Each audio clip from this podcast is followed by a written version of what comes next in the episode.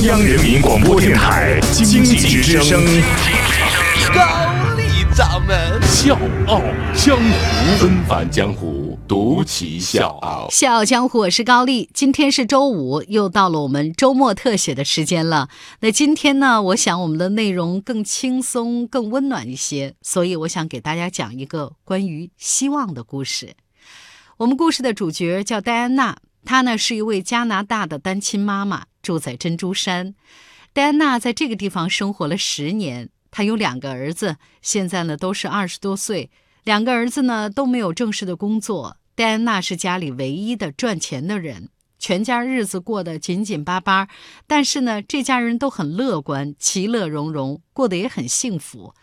可是就在去年四月，厄运降临了。纷繁江湖，独起笑傲，高丽掌门。笑傲江湖，敬请收听。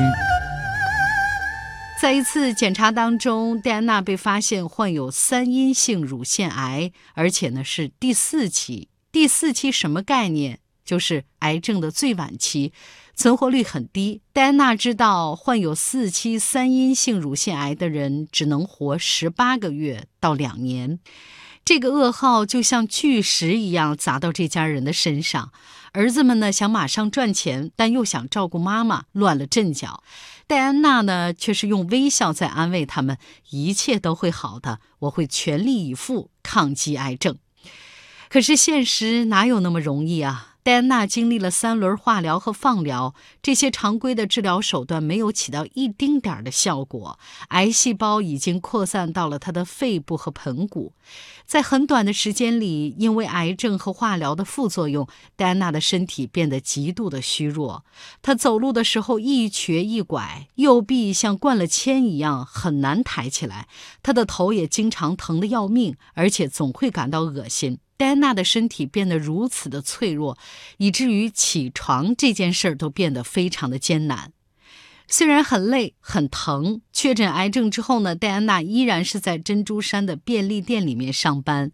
一方面呢，这家店戴安娜已经工作了五年了，她是这儿的经理，她很爱这份工作，上班是她奋力起床的动力。另外一方面，也是更重要的，如果她辞职了，全家就没法再生存了。没有便利店的收入来源，政府每个月给的无业保障金加上疾病福利金，总共只有一千一百二十七加元，大概折合人民币是五千八百多块钱，根本不够全家人的日常开销。更何况戴安娜每个月还要付房屋的贷款，还有水电费的账单，这些都是大的支出，所以戴安娜只能咬牙工作。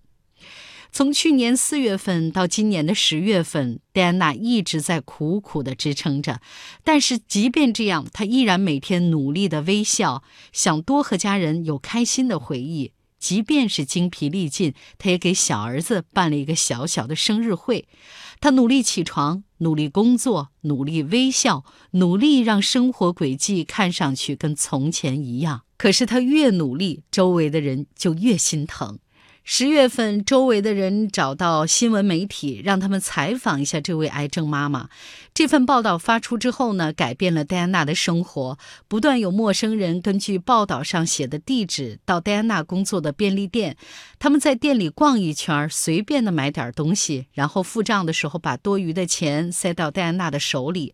戴安娜感动的不得了。每一块钱都是一份善意，慢慢的，这些钱积少成多，他凑够了去多伦多进行临床试验治疗的来回费用。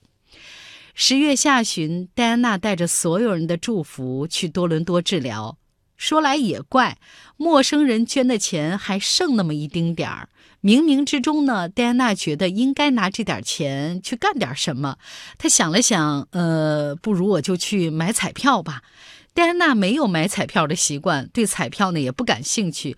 但那天不知道怎么了，她就是很想买。呃，真的很奇怪，好像有人在催着我说：“快去买张彩票吧。”我也解释不了为什么我会这么做。她一点儿一点儿地刮开彩票的覆盖膜，下面的图案慢慢的露了出来。我是叶檀，向你推荐有性格的节目《笑傲江湖》。请在微信公众搜索“经济之声笑傲江湖”，记得点赞哦。天哪，戴安娜简直不敢相信自己的眼睛，她中了大奖，中了价值一百五十万加元的特大奖，折合人民币是七百八十万。全家人都兴奋地跳起来了，也哭了。她终于觉得能度过眼前的所有的难关了，肩上的压力一下子小了很多。